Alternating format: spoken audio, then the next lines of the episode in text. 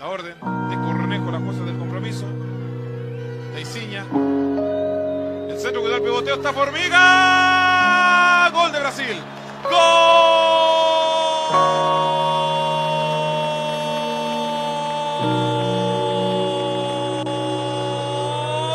de la campeona de la Copa América Femenina. Fala galera, eu sou o Thiago Ferreira e está começando De Primeira, o podcast de futebol feminino do projeto Amplitude, episódio número 30. E como já é aqui tradição, já convido vocês a curtirem as nossas redes sociais do Amplitude. Você encontra a gente no Twitter, no YouTube, no Instagram e no Facebook como Amplitude FC. Você também pode encontrar a, o Twitter do, do De Primeira, é, arroba, underline de primeira. Então você consegue encontrar lá o nosso Twitter, nossa conta, uh, pra gente conversar, pra gente bater papo, sugestões de, de pauta, enfim, para falar bastante de futebol feminino. É, estamos no HTA Esportes, é, a plataforma que está disponibilizando os nossos podcasts, os podcasts do Projeto Amplitude. E falando em Projeto Amplitude, né, ouça nossos outros podcasts. O La Plantilha voltou com tudo, tá falando de futebol espanhol, já falamos uh, da primeira rodada do, do campeonato. Temos o Ampliando, que, que estreou esses dias e já está no terceiro episódio, então é, pautas muito interessantes, muito reflexivas com o Smack Neto, com, com o Arthur Salles. Bom, e hoje vamos falar de, de, de convocação, né, de seleção brasileira, primeira convocação uh, da Pia Sunhagen à frente da, da seleção feminina. É, Aline, Bárbara, Érica, Bruna Benites, Mônica, Kathleen, Fabi, Letícia Santos, Tamires, Joyce, Formiga, Thaisa, Luana Bertolucci, Vi Vitória Yaya, Andressa Alves, Marta, Bia Zanerato, Milene, Debinha, Ludmila, Raquel e Chu. Hoje vamos falar da, da convocação da seleção brasileira, a primeira convocação uh, de Pearson Hogg à frente da seleção brasileira. E hoje, no episódio número 30, tô aqui com meu amigo Bruno Bezerra. Fala, Bruno, como é que você tá, amigo? Fala, Thiago. Fala, Fala, Carla, também, a nossa. Já vou antecipando a convidada especial aqui do Primeira 30 hoje. Temos muito assunto para falar nessa.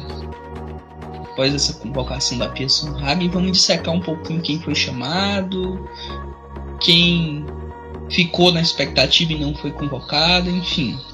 Muito assunto para debater hoje com, com, com vocês aí. É isso aí, a convidada o Bruno já falou. Carla Índia, preparadora física e ex-atleta de futebol. Carla, bem-vinda e, e, vamos bater um papo aí sobre essa convocação. Boa noite, pessoal. Obrigado pelo convite. É um prazer estar aqui falando com vocês, que são os grandes conhecedores, na verdade.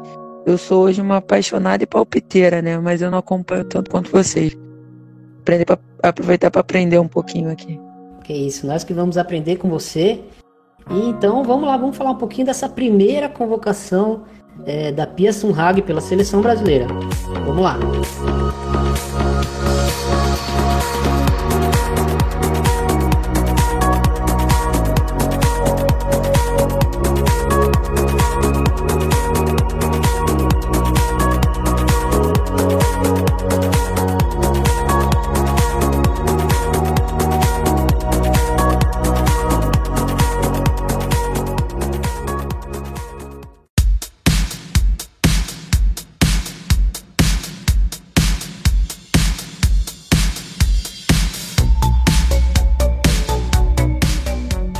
Começando aqui, vamos, vamos é, começar falando por, por setores, né? Eu prefiro falar por setores, mas inicialmente eu queria é, perguntar para Carla, Carla, é, a gente até não esperava também uma grande mudança né, nessa convocação e essa mudança não veio, né? Ela te surpreendeu de alguma forma essa primeira convocação da, da Pia Sunhag? Não, na verdade eu acreditava que fosse a mesma, até porque é, a Pia viu uma seleção jogando a Copa do Mundo e primeiramente ela, ela, pensa que esse é o ponto de partida, né? Dessas jogadoras ela aproveitar muita coisa. Eu acho que depois, depois a partir das próprias observações e convocar jogadoras novas, mas para mim não foi surpreendente ser dessa forma não a convocação. Eu esperava que fosse desse jeito. Bruno, você se surpreendeu com algum nome assim inicialmente nessa, nessa lista? É, ou você já esperava também, como a Carla, uma, uma convocação mais, mais segura e mais conservadora, essa primeira convocação da, da Pia? Particularmente eu já esperava que a Pia não fosse fazer mudanças radicais, vamos dizer assim. Ela chegou há pouco tempo, está conhecendo o terreno, tá ainda está analisando as jogadoras a serem chamadas. Bem, da lista eu acho que talvez a grande surpresa fique por conta da Yaya para mim. Acho que foi a grande, vamos dizer assim, a, a, se fosse citar uma jogadora que surpreendeu na lista de chamadas, para mim foi a Yaya.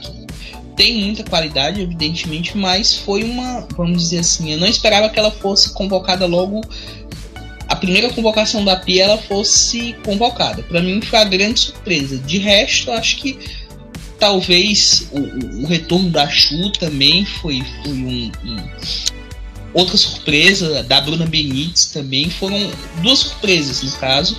Mas de questão de surpresa acho que o nome da Yaya foi o que mais me surpreendeu positivamente com certeza. E é, alguns nomes né Carla do, do Campeonato Brasileiro e até de fora do Brasil alguns nomes ficaram de fora né? A gente que que está esperando uma mudança na postura da seleção há algum tempo já, né? Independente da, da qualidade do trabalho do Vadão, a gente sabe que a seleção precisa de uma renovação. E claro, essa renovação não viria né, nessa, nessa primeira convocação.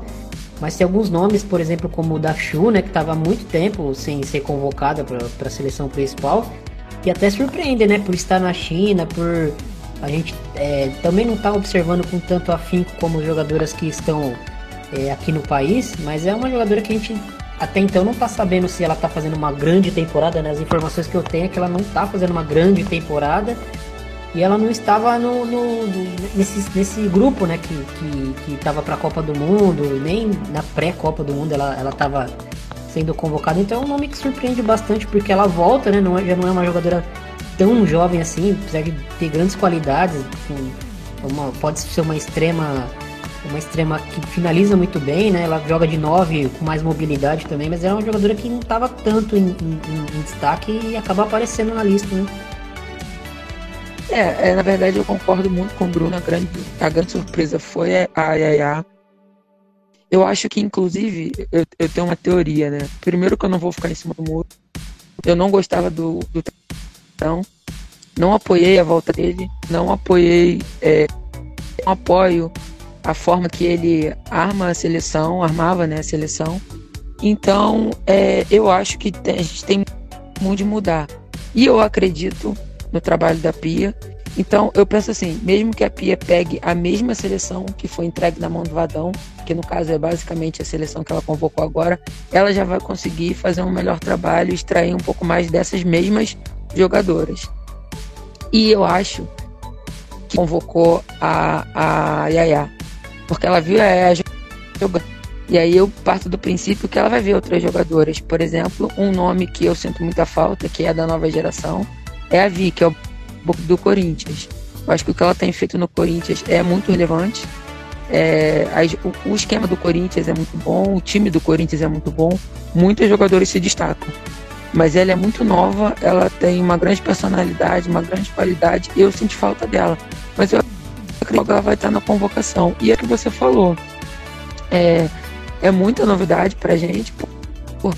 A gente acompanhou a lista de suplentes também da Copa do Mundo, ela não estava lá. É, o grande momento da de sair do país foi no Santos e é, sempre se comentou sobre alguma picuinha entre Santos e, e, e, seleção brasileira, mas a já tinha saído do país, né, da Copa do Mundo, e mesmo assim ela não tinha sido nem, nem relacionada entre as suplentes. Como ela está na China, a gente não muito, mas aí depois da convocação foi se buscar informação, a firme lá no time. Então a gente vai precisar acompanhar, né? Mas, como eu falei e, e sigo pensando nisso, eu acho que vai mudar muita coisa, vai oportunizar algumas jogadoras aí. E o grande nome que eu sinto falta, entre outros nomes, foi da Vika Albuquerque, da Vitória Albuquerque, né? A Vitória Albuquerque que vem sendo um dos grandes nomes aí da, da competição, né? Ganhou a titularidade no decorrer da competição também devido a algumas lesões no Corinthians, né? Mas ela foi uma jogadora que, que entrou e tomou conta ali do, do setor, né? E como você bem disse, Carla, ela é uma jogadora que, que tá fazendo por merecer. É, mas assim, antes da gente entrar né, nos nomes que, que estão faltando né, na, lista, eu queria é, falar um pouco dos nomes que foram convocados, né, de jogadoras que, que foram até meio que subaproveitadas na, nesse período em que o, que o Vadão é, foi treinador. Jogadoras como a Ludmilla, uh, jogadoras como Andressinha, que não está nessa lista, mas a gente pode até, até falar que, que a Andressinha foi subutilizada né, no, no comando do Vadão. Mas principalmente eu queria focar, o Bruno, na, na Ludmilla. Ludmilla que vem é, na Europa há bem há pelo menos uns dois, três anos, né? E, e, quando vinha jogar na seleção tinha poucos minutos ou jogava é, fora da posição dela, né? O é, que, que, que, tu pensa assim da Ludmilla agora com a, com a Pia chegando e, e onde tu acha que a, que a Ludmilla pode chegar, o nível de referência que ela pode ser nessa seleção? A questão da Ludmilla é o encontrar o posicionamento certo para ela ser utilizada na seleção brasileira, né? Pelo que a gente acompanha da, da temporada do, do Atlético de Madrid, ela geralmente fazia a função de centroavante mesmo, porque quem jogava um pouco mais recuada era a Engenheiro Moço que foi pro Barcelona. O que, que aconteceu?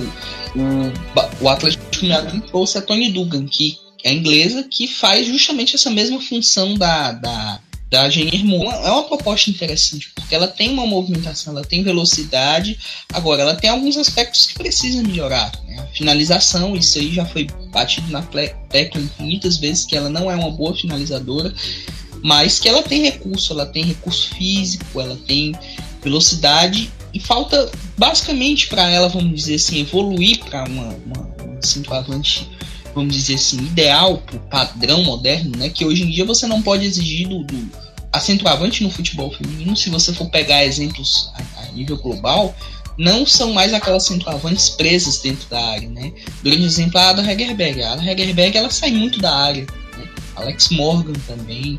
Enfim, tem outros exemplos que a gente pode citar a nível global, mas a Ludmilla, para ela alcançar esse ponto, ela precisa melhorar esses aspectos. E com a Pia Sundhage, que na seleção sueca, quando ela treinou a seleção sueca, ela gostava de atacantes que se movimentavam muito, tanto que ela jogava muitas vezes com a Aslane, que hoje está no, no Tacon como falsa 9, ou a própria Lota Schelling, que se aposentou, também era uma, um grande exemplo de, de atacante móvel acho que a Ludmilla pode evoluir esse ponto de se tornar uma referência. Claro, a gente tem que contar com certeza. A, a Cristiane ainda tem, vamos dizer assim, talvez jogue mais um ciclo, vamos dizer assim, talvez feche o ciclo dela na próxima Olimpíada. Ou, vamos dizer assim, outro nome, já entrando nos nomes que, que, que faltam, a Glaucia. A Glaucia para mim é um atacante, uma ótima centroavante, mas ela tem um problema na questão física que a gente também já bate na tecla há muito tempo mas enfim, a Ludmilla é uma das que eu acho que pode evoluir bastante sobre a tutela da Pia, com certeza visando esse próximo ciclo da seleção brasileira. É, Carla, quer, quer é, colocar alguma coisa com relação às opções para a camisa 9 da seleção? A gente sabe que a Cristiane é, acabou não sendo convocada devido à lesão dela, já foi para a Copa lesionada, né? jogou lesionada a Copa. Mas uh, esse período de recuperação dela pós-Copa mostra que ela não, né, não jogou, acho que nem com 50% ali de, da, das condições dela na Copa, foi realmente por sacrifício. Mas como pelo menos me parecia que o Vadão seguia ali com, com um grupo um grupo bem, bem pequeno assim com relação às jogadoras que ele poderia convocar, uh, ele preferiu levar jogadoras é, que ele considerava assim, jogadoras mais experientes e, e, e peças-chave né, dentro do sistema dele do que tentar inovar com jogadoras mais jovens. Né? E, e dentro dessa, dessa lógica, a Ludmilla acabou sofrendo um pouco. Jogou, quando jogou, foi jogou deslocada, né? jogou aberta pelo lado, uh, marcando lateral, enfim, não que isso seja demérito, né? mas o, o Vadão preferiu sempre é, pelas opções das, das jogadoras mais uh, mais veteranas, mais, mais experientes, mais rodadas, né, inter, internacionalmente principalmente. É, você vê para essa camisa 9 assim, para essa para esse comando de ataque, você vê jogadoras interessantes fora e o que esperar dessas jogadoras que foram convocadas agora? Então, é, eu acho que a Cristiane é uma das nossas maiores referências, né? Os gols que, que ela do mundo mostram exatamente o potencial que ela tem de movimentação, o potencial que ela tem de antecipação, né? É, o cabeceio, é, ela fez o gol de falta também, então tipo ela é uma jogadora muito completa. Eu acho que concordo com o Bruno em relação a Glaucia. Eu acho que a Glaucia é uma jogadora que ela tem força, ela tem visão de jogo, é uma jogadora extremamente inteligente mas eu não sei até que ponto é, ela poderia ser convocada na situação que ela se encontra de quesito físico. É, pode não atrapalhar, ela pode achar que não atrapalha, ou muita gente achar que não atrapalha pelo rendimento dela, que realmente é muito alto. Só que eu questiono se, se ela fosse mais magra, se ela estiver dentro do, do padrão físico, né, para o esporte que a gente está falando, no caso, futebol, se ela não renderia mais ainda. Então, mas eu acho que ela é uma das grandes jogadoras, uma das grandes atacantes que tem no. Mas eu ainda aposto muito na Cristiane. Eu acho que ela ainda tem é, alguma coisa para render, como eu ainda aposto na Formiga. Na, na, outra vez que a Formiga falou que não jogaria mais, eu achei um desperdício. Que bom que ela aceitou voltar. É, e eu concordo também com o Bruno em relação a Ludmilla. Eu acho que. E ela sabe disso também. Ele já comentou sobre isso, de aprimorar essa parte, que, que ela tem recruta de treinadores para isso e tal. E eu concordo que também foi um erro do Vadão a forma com que ele posicionou a Ludmilla. Eu tive que explicar muitas pessoas que não acompanham o futebol feminino, que, que reclamaram sobre a Ludmilla, sobre o rendimento dela na Copa do Mundo, explicar que ela estava fora de posição e que, que não foi realmente o melhor momento dela em, em relação ao futebol. Mas eu sigo esperando pela Cris. É a Cris que é uma grande referência dentro e fora né, de, de campo. É, mas é, a gente sente que, que a seleção brasileira, Bruno, ela, pelo menos nessa, nessa era Vadão, né, ela sempre careceu muito de, dessas figuras né, dentro de campo.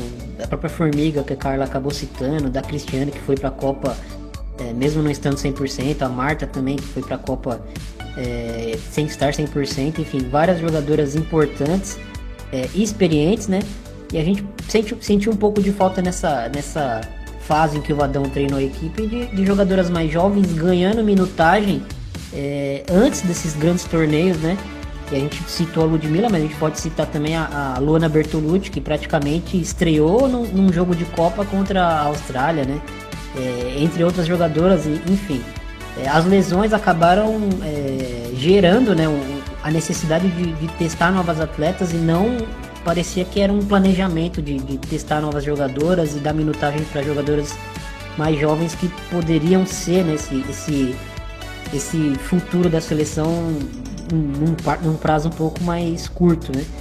É, eu queria falar para perguntar para tu, Bruno, é, com relação às, às extremas da seleção, que o Brasil convocou muitas jogadoras de ataque que podem jogar abertas, né? A Debinha, a Milene, que tem é uma jogadora que eu gosto muito, que ela tem características de, de, de, de segundo atacante, ela flutua muito ali na, na entrelinha e, e ataca muito a, a última linha adversária.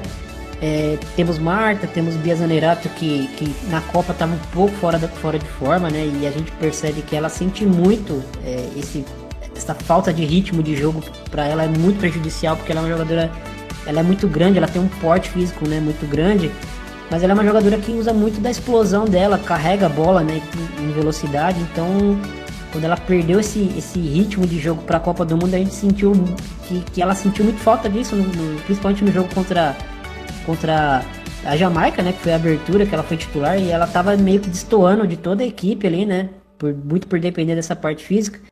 É, Bruno, pra ti, assim, dessas jogadoras mais agudas, mais extremas, é, eu queria saber de você o que esperar assim, de cada jogadora que foi convocada, de se você tem algum destaque, né? E das jogadoras que, que ficaram de fora, a, a cara já citou a, a Vicky Albuquerque, né? Que com certeza vem fazendo por merecer é, uma convocação já na seleção. E o que esperar de Milênio, o que esperar de Debinha, pra tu, o que, que, que tu acha? a convocação foi para um torneio tiro curto, né? Um torneio, que é esse torneio que vai ter agora em São Paulo, que são dois, praticamente, se eu não me engano, dois jogos, né? Semifinal e a decisão, ou disputa de terceiro lugar. Né? O Brasil vai enfrentar a Argentina, no caso, e espera o vencedor de Costa Rica e Chile. Então é um torneio que são dois jogos, então tem que tem que ser tem poucas oportunidades para serem testadas. Enfim, os nomes que foram chamados, as atacantes, né, isso aí incluindo centroavante, ponta, de Milha são dois nomes que acho bem interessante. A Debinha que saiu, fez uma Copa do Mundo muito boa, né, isso tem que ser isso tem que ser destacado. A melhor jogadora do Brasil na Copa do Mundo foi a Debinha. São mais, em, em tese, Milene e a Ludmilla são duas jogadoras que eu gostaria de observar nesse torneio, assim, porque eu vejo elas com, vamos dizer assim, com um futuro bem interessante na seleção brasileira. Não que as outras não tenham. A Marta, por exemplo, a Marta chega como referência desse time, vamos dizer assim, que busca uma renovação, no caso. Mas, particularmente, dois nomes que eu gostaria de ver assim, atuando nessa, nesse torneio com frequência, né? Seria o da Milene e o da Ludmilla. Claro, tem nomes, por exemplo, a Bianca como você citou, foi para a Copa do Mundo com problemas físicos. Ela teve uma lesão. Isso com a centroavante é, é, é horrível, né? Acho que a posição, talvez, duas posições no futebol, sobretudo feminino, que você sofrer a lesão e voltar para um ritmo de jogo é bem complicado. A primeira goleira, evidentemente, a goleira quando passa um tempo lesionada, ela tem que voltar e tem um treinamento específico, ter, voltar a ter aquela questão da, da velocidade de reação, enfim. E a atacante porque é o, é, no caso da Bia, a explosão, no caso, que ela é uma jogadora que tem um porte de, de atacante, mas também tem qualidade com a bola no pé. E ela sentiu bastante nessa Copa do Mundo. Claro, é um nome que, que agrada o futuro, é um, é um nome dando concorrentes. E ela não pode estar tá se acomodando, vamos dizer assim, não é porque ela faz não sei quantos gols na, na, na, no campeonato coreano que na seleção brasileira ela, ela tem que repetir. Não, evidentemente não, mas ela tem que manter uma regularidade, no caso. E eu já venho batendo nessa tecla há muito tempo que a Coreia já não é mais lugar para ela, ela tem que procurar um novo, um novo foco. Né? Ou busca um clube europeu, ou busca um clube até mesmo brasileiro, o Brasileirão tá, tá melhorando bastante, um clube da NWSL também, mas eu acho que a Coreia já tá, vamos dizer assim, pequena demais para Imperatriz. É, Carla, é, temos Marta, temos Andressa Alves e sim, da, das jogadoras mais agudas da seleção, essas são as duas jogadoras que a gente vê alguma característica assim de gerar jogo, de armar, né? De criação, principalmente a Andressa, né? Que, é, que principalmente na Copa, ela se achou ali como uma ponta mais armadora. E até a lesão dela na Copa, infelizmente, né, onde ela ela dava muitos passes rasgando o campo, né, para achar a Debinha do outro lado do, do na outra ponta, é, num contra um ou numa situação de, de, de, de finalização, enfim.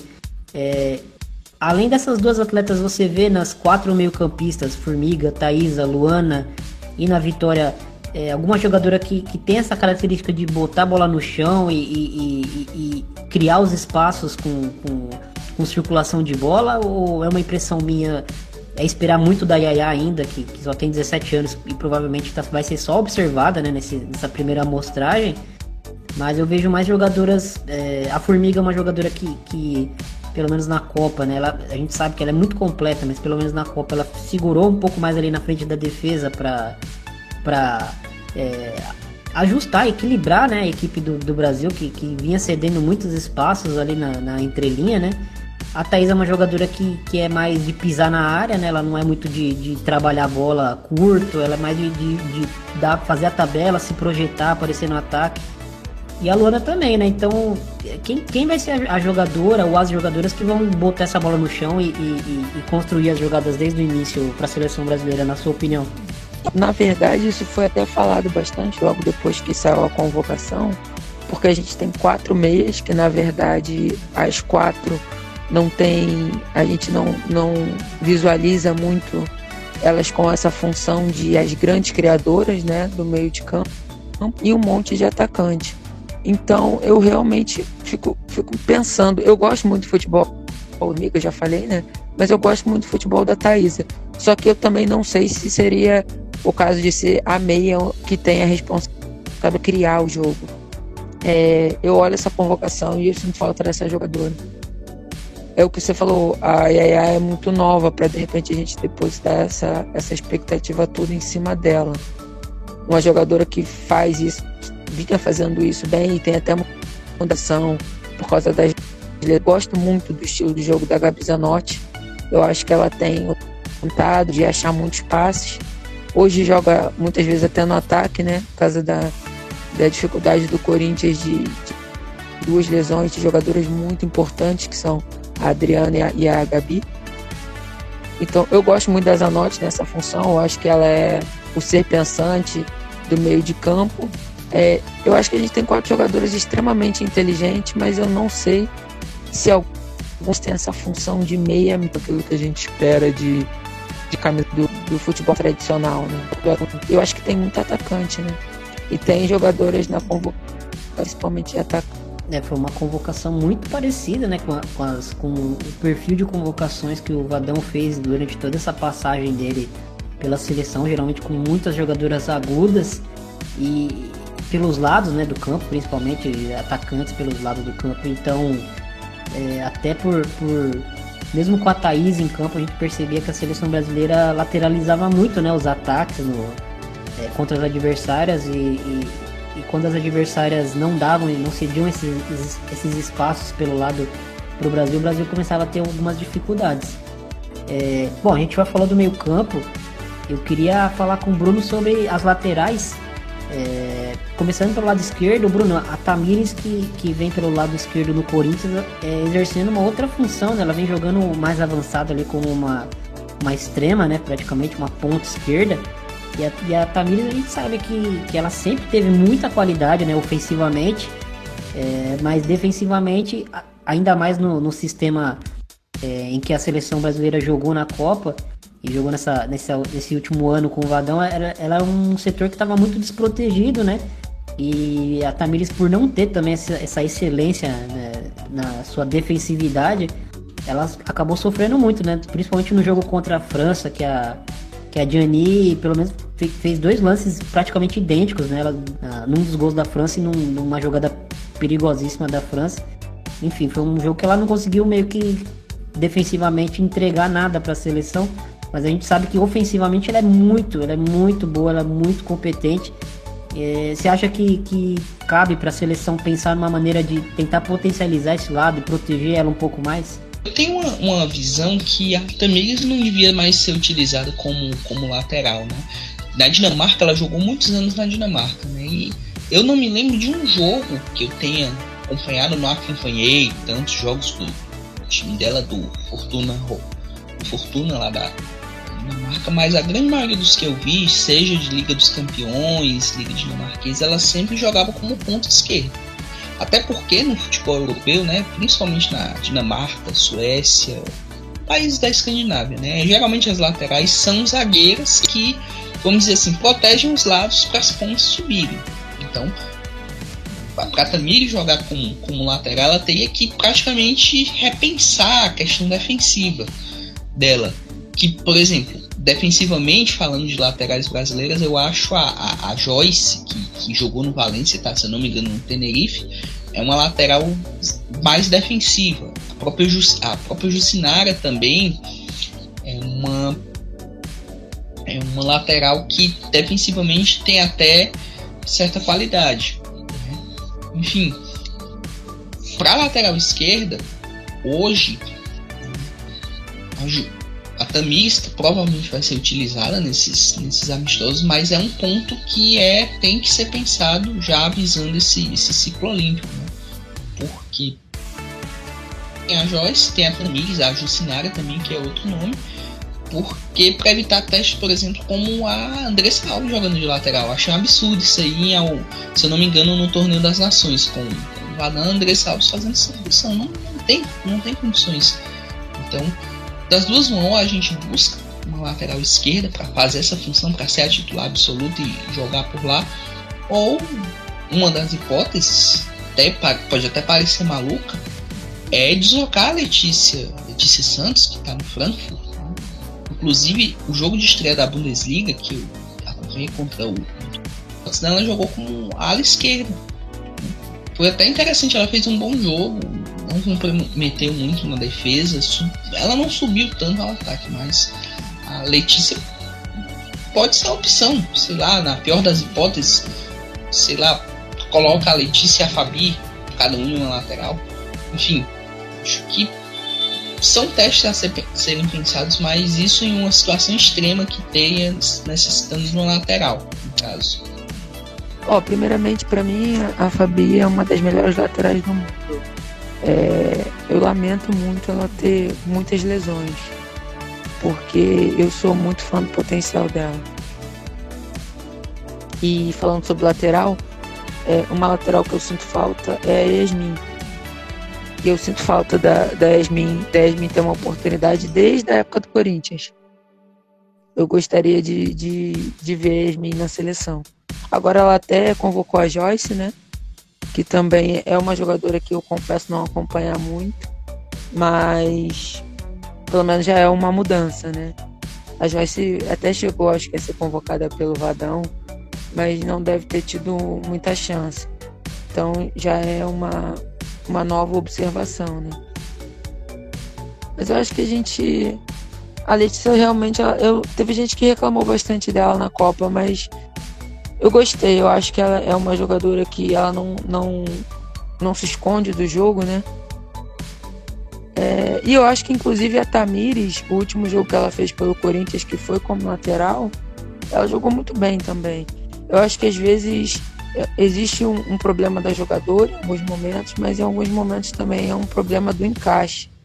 Foi a, mesma, o mesmo exemplo que o Bruno deu sobre a Ludmilla. É, é, do sistema, entendeu? Principalmente defesa. Eu, eu joguei de zagueira, né? Então eu sempre bati muito nessa tecla, que você pode pegar os dois melhores zagueiros do mundo. Se eles não se conhecerem, se eles não estiverem bem encaixados, é, muito provavelmente eles vão ser vazados porque defesa é um sistema. É, você pode pegar jogadores medianos, mas se eles estiverem bem encaixadinhos, bem treinados, o sistema estiver ajustado, é, é, através de um bom trabalho tático, de um bom treinador, é muito mais provável que dê certo do que dois ótimos zagueiros que nunca se viram, nunca se falaram e não treinam juntos. Então, eu acho que às vezes tem alguma dificuldade da jogadora, mas em alguns momentos da seleção brasileira o problema era a exposição, era a forma como a gente se posicionava. Não, muito interessante essa questão que você coloca do, do encaixe, né, e do e até do modelo, né? O modelo é, o modelo ele ajuda muito de, determinado tipo de zagueiro, né? Se é uma equipe que, como o Corinthians, por exemplo, que joga muito com a bola, e você tem é, as mais ágeis, que, que, fazem uma pressão no portador da bola com mais qualidade, que principalmente jogam muito com a bola, né, como é a Pardal e a Mimi e a própria Érica, é, você tem uma vantagem, porque você trabalha muito com a bola e você tem jogadoras que, que têm uma qualidade no passe para iniciar as jogadas desde de lá de trás, né? E, bom, como é a sua especialidade, Carlos, como você já, já puxou o assunto sobre as zagueiras, é, Érica, Bruna Benítez, Mônica e Kathleen é uma zaga um pouco lenta, né?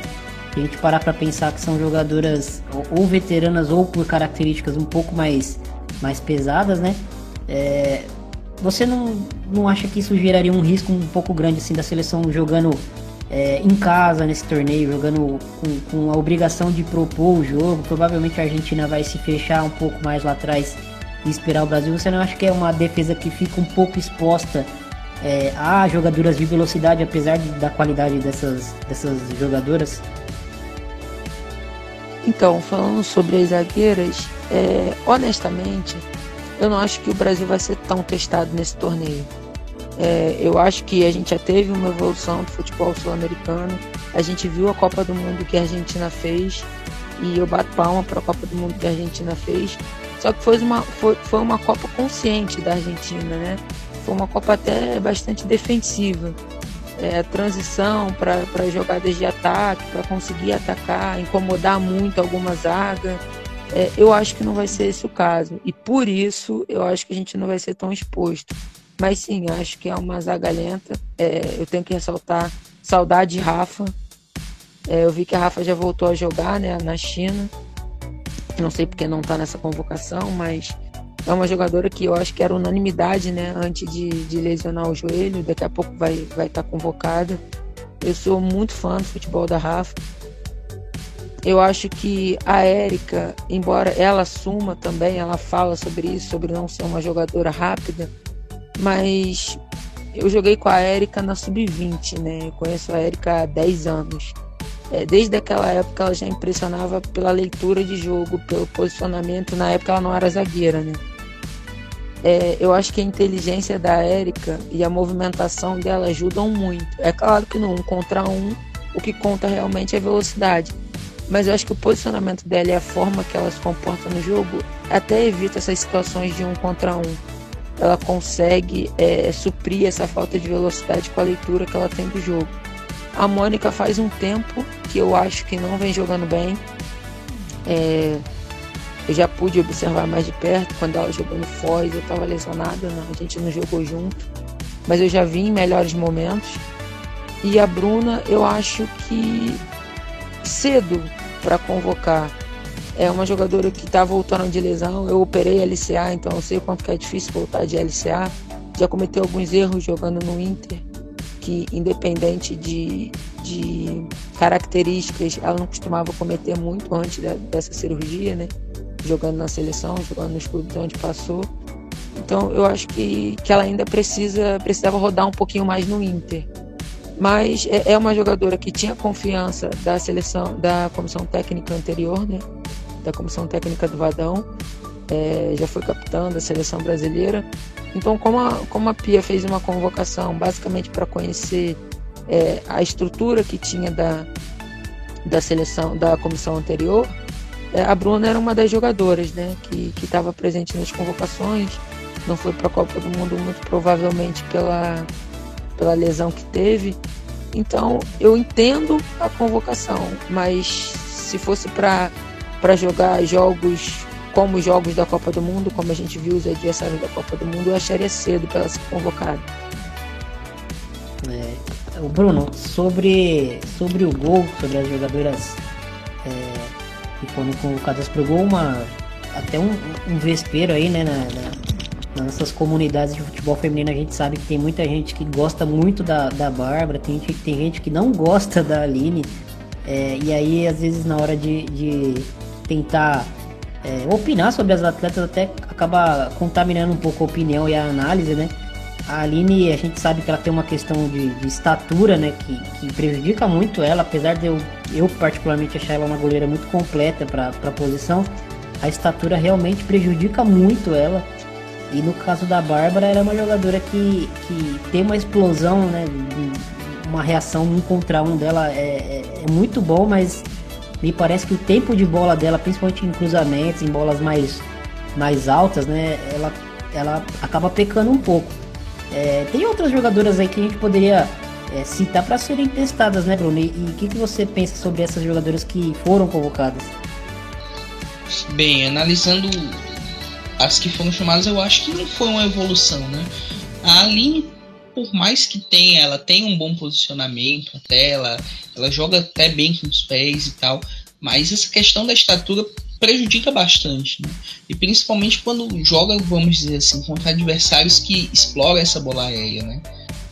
Um exemplo foi os jogos dela no, no Torneio das Nações, né? Ela, jogos contra Estados Unidos e, e, e Inglaterra?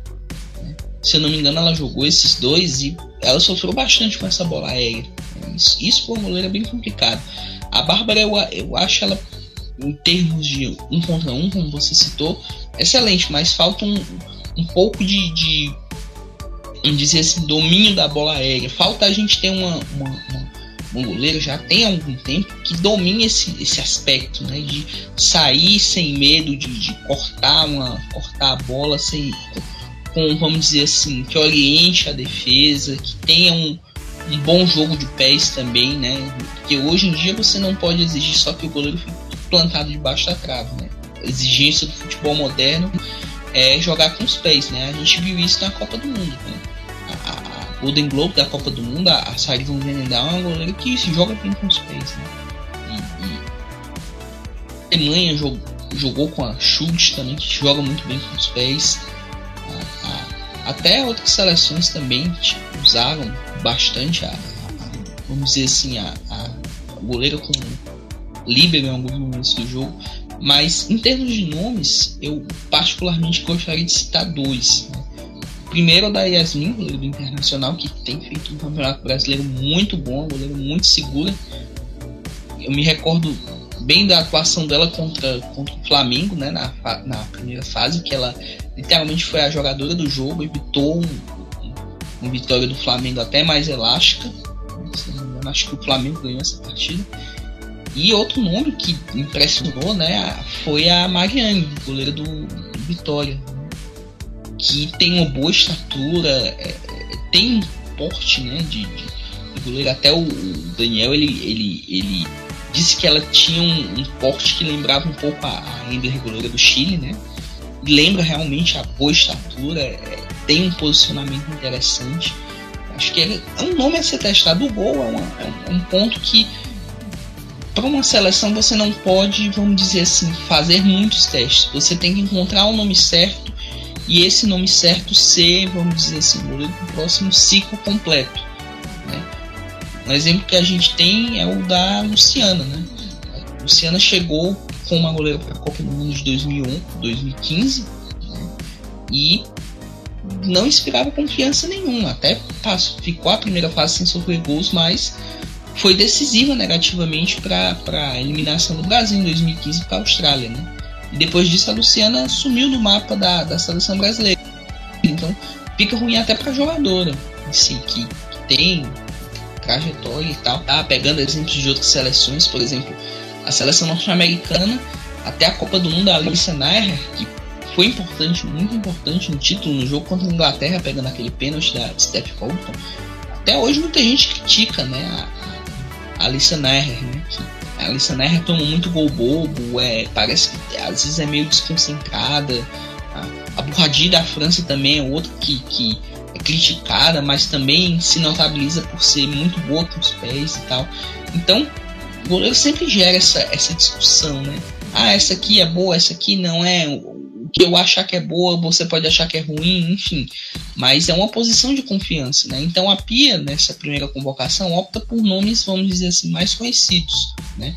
Do que, por exemplo, colocar uma jogadora nova e ela falhar logo no primeiro jogo. Não sei, é uma possibilidade. Mas a Pia tem que pensar com carinho nessa posição. Né? E eu vejo também um aspecto que é a preparação, né? Só a gente ver a Sub-17 vai colocar uma mara a maravilha, né? Pra, como novo treinador. E a nossa, eu acredito que precisaria de uma mudança. Não, não é uma crítica positiva ao trabalho que tem sido feito, né? Que eu acho que uma crítica negativa ao trabalho que tem sido feito, né? Que, que tem deixado a desejar nos últimos ciclos, né? 2015, 2019, acho que precisava sim de uma mudança significativa para a seleção principal, não só na base, eu digo na preparação das, das nossas goleiras.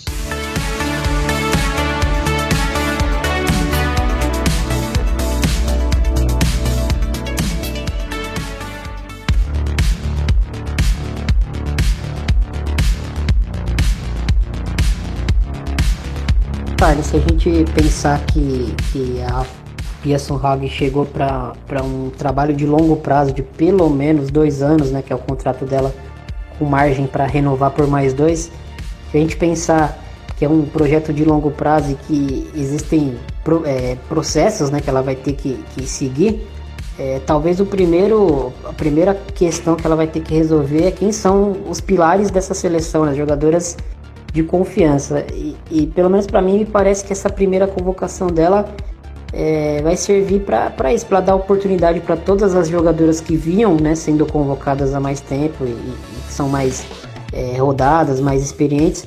Mas passa para ti também a impressão de que ela vai é, depois desses primeiros testes assim eleger assim as jogadoras que vão ser o, o pilar dessa, dessa transição para esse ciclo mais longo da seleção e, e vai cortar boa parte desse grupo? Oh, eu acho que, que é, ela ter pilares é super importante. Eu acho que, não sei se a maioria, mas parte do grupo ela pode sim promover alterações. Primeiramente, eu gostaria que ela ficasse os dois anos e depois os mais dois renováveis, né? é, até porque eu sei que para esses dois primeiros anos é, ela tem uma geração e para os outros dois próximos anos eu confio muito na geração que vai ser trabalhada pelo Jonas. É importante ressaltar que eu acho que a CBF dessa vez acertou muito na contratação do treinador da Sub-20. E quando você vem com jogadores de uma seleção de base, com uma base mesmo de trabalho, jogadoras mais estruturadas, mais acostumadas a jogar, mais acostumadas a ter uma grande quantidade de informação, principalmente tática, de variações táticas, de entendimento de jogo é, e formação física também, porque nos últimos mundiais sub-17, sub-20, eu vi o Brasil perdendo fisicamente para a seleção do México, por exemplo, que muito se fala de ah, não tem apoio, não tem apoio, mas é, eu vi um México que também não tem muito apoio chegar primeiro em todas as bolas e correr mais do que o Brasil e decidir o jogo contra o Brasil. Então acredito muito que a Pia vai ter bastante trabalho, mas que ela vai receber é, jogadoras um pouco mais prontas. Então eu até espero que ela promova bastante mudança, mas não, não, não é uma necessidade também assim de falar ah, a gente precisa de 100% renovação. Tem jogadoras que ainda podem fazer a transição, ainda podem render muito nesse ciclo e as coisas também não precisam ser nem 8 nem 80. É, obviamente a gente não pode continuar com a mesma seleção, porque eu até acredito que muitas jogadoras não deveriam nem estar na última convocação. Muitas não, que chega a ser exagero, mas algumas. E algumas já estão se despedindo, já estão naquela curva mais é, decrescente da carreira não precisa ser uma mudança brusca, mas acho que aos poucos ela vai eleger seus pilares, que provavelmente devem ser jogadores mais experientes, é, que têm até muita bagagem, não necessariamente precisam ser titulares. Eu acho que líderes e capitães, elas não precisam estar com a faixa no braço, nem precisam também ser titulares. E aos poucos integrando uma nova geração que, que tem feito grandes partidas, grandes jogos que tem mostrado personalidade e que eu acho que são importantes para a seleção brasileira para dar um novo gás também. É isso aí. E, bom, vou, vou abrir aqui uma última oportunidade para a gente. A gente falou bastante da, das jogadoras convocadas e citou alguns nomes que, que na nossa opinião, é, merecem ser convocados, mas eu vou dar aqui a última oportunidade para Carla e para o Bruno para citarem nomes que, que vocês consideram que merecem ser testados é, Nesse, nesse próximo ciclo que está se iniciando com a, com a Pia até é, a Olimpíada, enfim. É, nomes que, que vocês pensem pro gol, é, meio campistas, o Bruno eu sei que vai, vai citar a Angelina, enfim, primeiro o Bruno e depois a Carla, por gentileza. Vamos lá, tem bons nomes pra gente citar. Eu separei alguns por setor, né? Eu até perguntei pro pessoal que me segue lá no Twitter que nomes que vocês que eles viam como interessantes a seleção brasileira, tudo, né? Já Yasmin pro gol, a, a, Mariane também. Um nome pra zaga que eu acho que faltou ser citado, que eu acho interessante, é a Pardal. Eu acho uma zagueira bem interessante com, no termos de, de técnica. É uma zagueira bem técnica. A Carla pode falar melhor do, do, do que ela acha da Pardal, mas eu gosto do, do estilo de jogo dela. Né? Um jogo limpo. Vamos dizer assim, não é aquela zagueira ser assim açougueira, como a gente chama no, no, no, popular. Mas é um nome interessante também, né? Tem a Angelina, que eu não citei, mas estou citando até lembrar da, da, da Duane. A Duane, muito fã da Duane Kidak, do Passando DM, muito fã da Angelina. Acho que é uma meia que pensa o jogo muito bem. Seria um nome interessante já avisando esse, esse próximo ciclo. Outro nome que eu acho interessante pro, pro já foi citado que é, que é o da Pique Albuquerque para o meio campo. Outro nome que, que eu diria interessante é o da Crivellari, né? Atacante do Corinthians, né?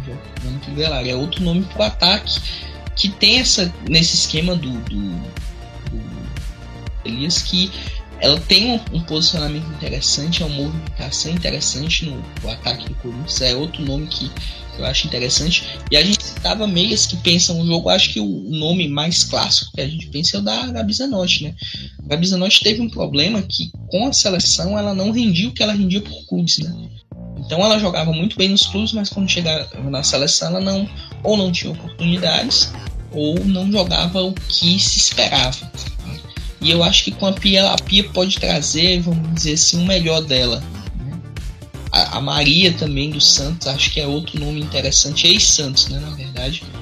O Santos esse. Até queria destacar aqui a matéria que, que saiu no Planeta Futebol Feminino ontem, que foi ontem, no caso, na terça-feira, né?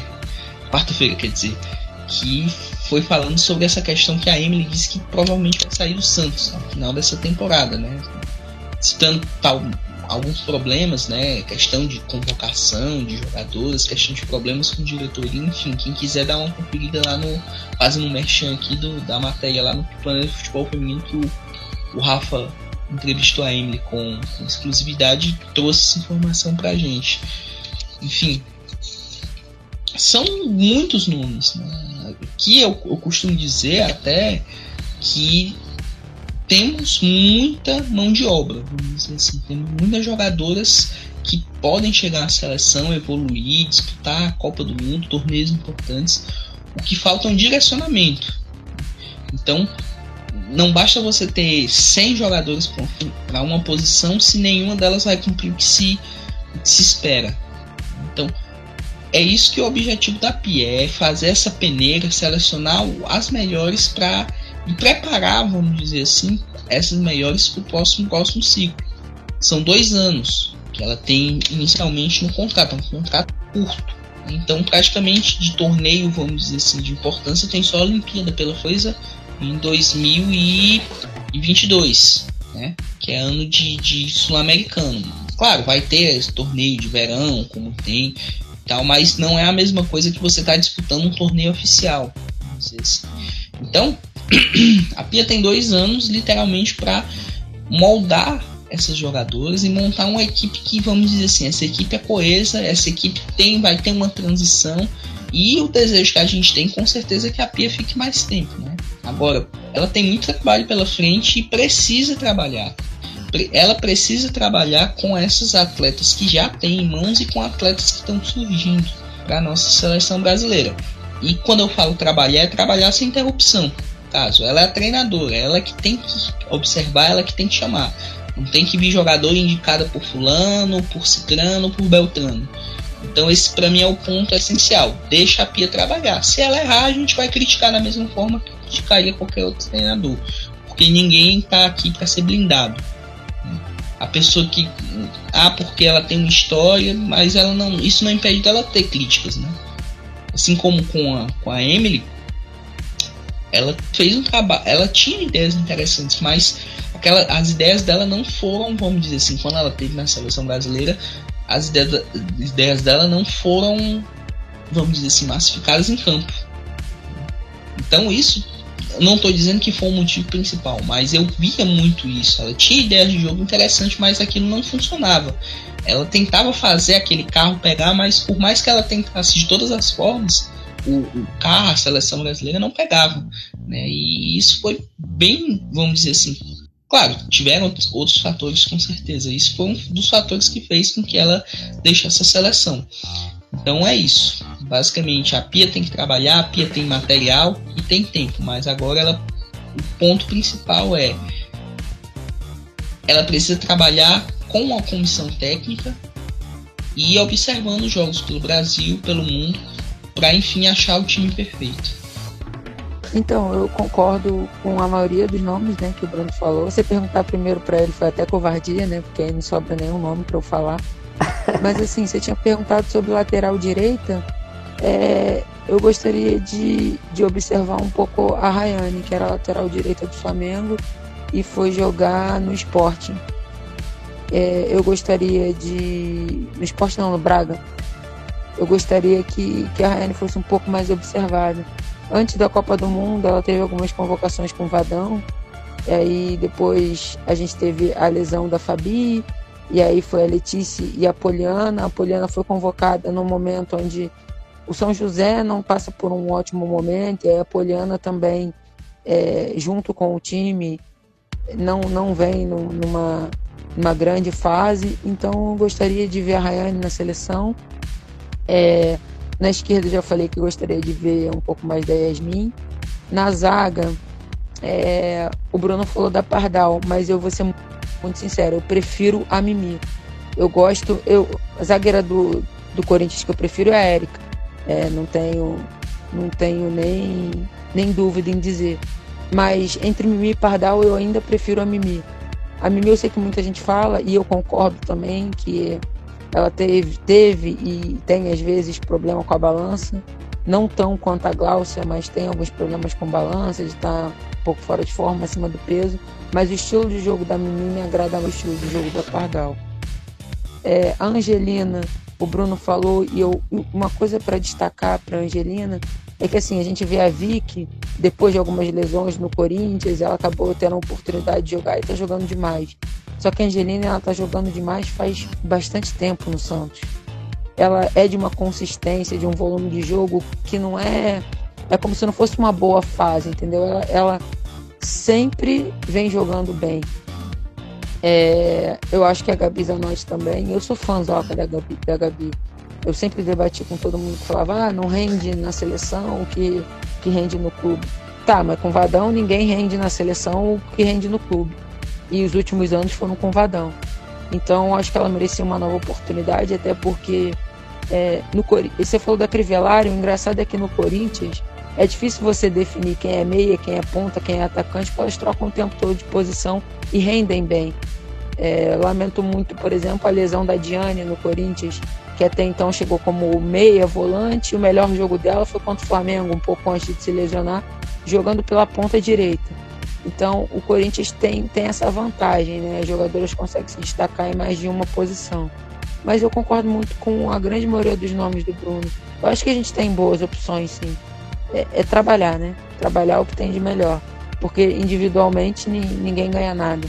A gente está falando de um esporte onde tem 10 jogadoras dentro de campo com o pé, né? E uma com a mão atrás. Então tem que funcionar como se fosse uma engrenagem. As peças não podem estar soltas. Então a pia vai ter trabalho. É verdade, a gente costuma é, individualizar muito, né, Carla e Bruno, a análise né, do futebol. E a gente acaba esquecendo que, que é um esporte coletivo, né? E eu acho que isso serve também para quando a gente fala sobre futebol masculino, a gente acaba individualizando muito os erros, individualizando uh, os acertos dos heróis, tentando encontrar uh, um herói um vilão e, e, acaba esquecendo que, que é todo um sistema, que é uma equipe, que é um trabalho coletivo. É, Para fechar então é, essas jogadoras que eu acho que mereceriam é, estar no radar, queria citar a Tainá do Corinthians, da goleira, que, que a Lele tá lá, a gente sabe que a Lele que foi pra Copa, mas a Tainá é uma jogadora que, que ganha muita minutagem, né? Ela é titular em várias competições pelo Corinthians. E ela me parece, ela me passa uma, uma segurança que, que muitas vezes até as goleiras da seleção não me passam, né? É, segura pelo alto, não é uma goleira é, espalhafatosa para fazer defesas, mas ela é uma goleira que, que você percebe que ela tem um potencial ali uh, embaixo das traves também, apesar dela ser muito grande, enfim, é uma goleira que eu acho que merece é, ser observada. Vocês citaram várias meio-campistas que, que eu queria citar, então eu vou tentar partir aqui para algumas jogadoras um pouco mais é, fora do centro, né? Que, que é São Paulo aqui, centro futebolístico. Eu queria citar a Julia Bianchi, que para mim está fazendo um, uma, um baita brasileiro pelo, pelo Havaí Kinderman, uma, uma jogadora que tem passagem por por seleção de base, foi, foi capitã já de, de Mundial Sub-20.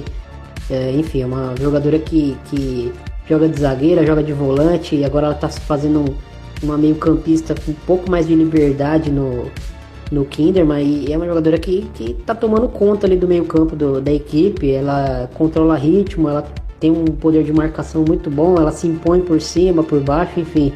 É uma jogadora que consegue aliar técnica e, e, outros atributos que é importante para o meio campo. Ajuda o Flamengo, que para mim também vem fazendo uma competição muito boa. Eu é, finalmente consegui parar para assistir a Ju é, uma partida completa contra o Internacional e eu fiquei impressionado com a dinâmica que ela dá para o meio campo do Flamengo. Ela é o motorzinho ali do meio campo, né? É, joga ao lado da, da Gabi Soares ali, que é uma jogadora que tem uma qualidade muito grande em, em, em, dar, em pifar, em dar passe para gol, em criar é, situação de jogo. Mas a Ju, me parece que nessa temporada ela é a jogadora mais, mais atuante, mais é, mais importante mesmo ali da, da, equipe do Flamengo e no meio campo ela, ela participa de tudo, né? Ela inverte jogo, ela sai da pressão, ela participa da, da, das ações defensivas, ela chega muito na frente. Enfim, é uma jogadora que, que vale a pena. E por último, eu acabei falando só de meio campista aqui praticamente. É, bom, se a Yaya, que é um, para mim é um fenômeno do futebol, se a Yaya mereceu uma convocação para a seleção principal, eu acho que a Duda do Cruzeiro merece ser observada porque é, apesar do, do, da grande campanha do São Paulo e de ter né, abrido um 4 a 0 ali na, na, no primeiro jogo contra o Cruzeiro, a melhor jogadora da série A2 do, do campeonato vem sendo a Duda, né? A Duda do Cruzeiro que, que foi anulada contra o São Paulo e, e parabéns pro, pro São Paulo que conseguiu, é, principalmente com as atacantes ali, com a Otília e com a Valéria, incomodar muito essa saída de bola que, que, que, que a Duda faz. Né? Ela é uma, uma volante que sai pro jogo, uma jogadora que vem mais de trás construindo a jogada. E é uma jogadora que, que a gente não tem tanto assim à disposição aqui no Brasil. Ela é muito nova. Então eu acho que vale a pena a gente observar a Duda, principalmente as seleções de base, já começar a trazer essas jogadoras, a trabalhar com elas. Mas eu acho que é uma jogadora que, que tem muito potencial e tem muito lastro para evolução.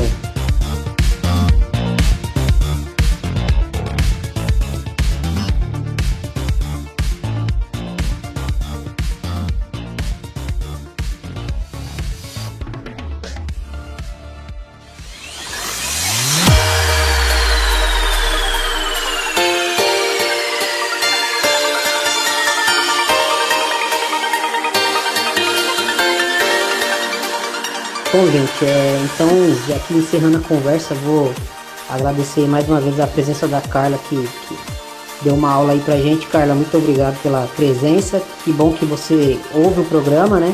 E vou convidar mais vezes, beleza? Beleza, pode convidar. A gente tem muito para falar, né? Eu gosto de, de, conversar sobre preparação física também. Já estamos convidando para falar sobre preparação física.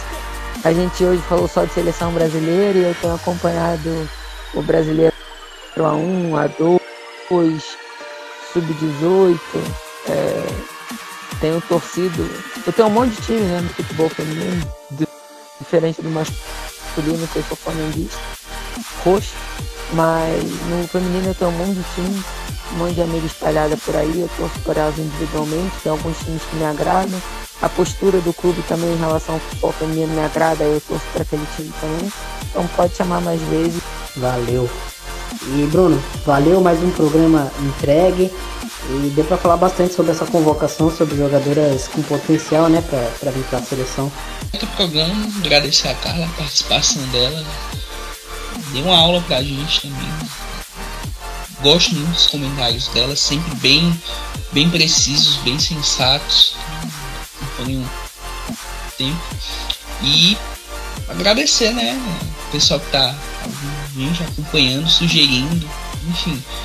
Deu pra gente falar bastante sobre a seleção brasileira, tem boas expectativas aí, tem a, primeiro, vamos dizer assim, os primeiros jogos da PIB, que, é que ela tem a oferecer para a seleção brasileira, e é isso.